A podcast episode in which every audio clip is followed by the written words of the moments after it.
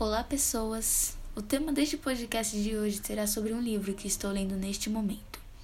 Eu sou Marcela Santana, do terceiro ano A da Escola Valnir de Carvalho Ramos, e espero que gostem deste comentário particular sobre esta obra literária.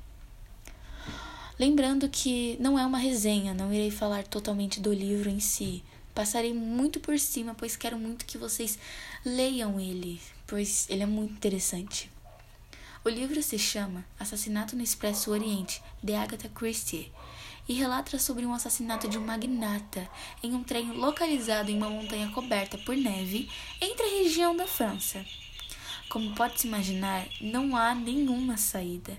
E algo pior ainda, o assassino está entre nós e cabe ao detetive Porte resolver este mistério antes que a polícia francesa chegue no local e o nome da empresa bilionária de trens que move a Europa seja manchado para sempre com um assassinato. Estou gostando muito do livro. Ele necessita de uma ótima concentração do, do leitor. Porém, há um ponto negativo nele. Eu acho que há muitas falas em francês sem tradução para o português e basicamente eu e o Google que lute, né? Colocando no português atual. É muito difícil, mas é só esse ponto negativo que existe. Tirando isso, ele é simplesmente fantástico. Estes foram basicamente os 15 reais mais bem gastos nessa quarentena.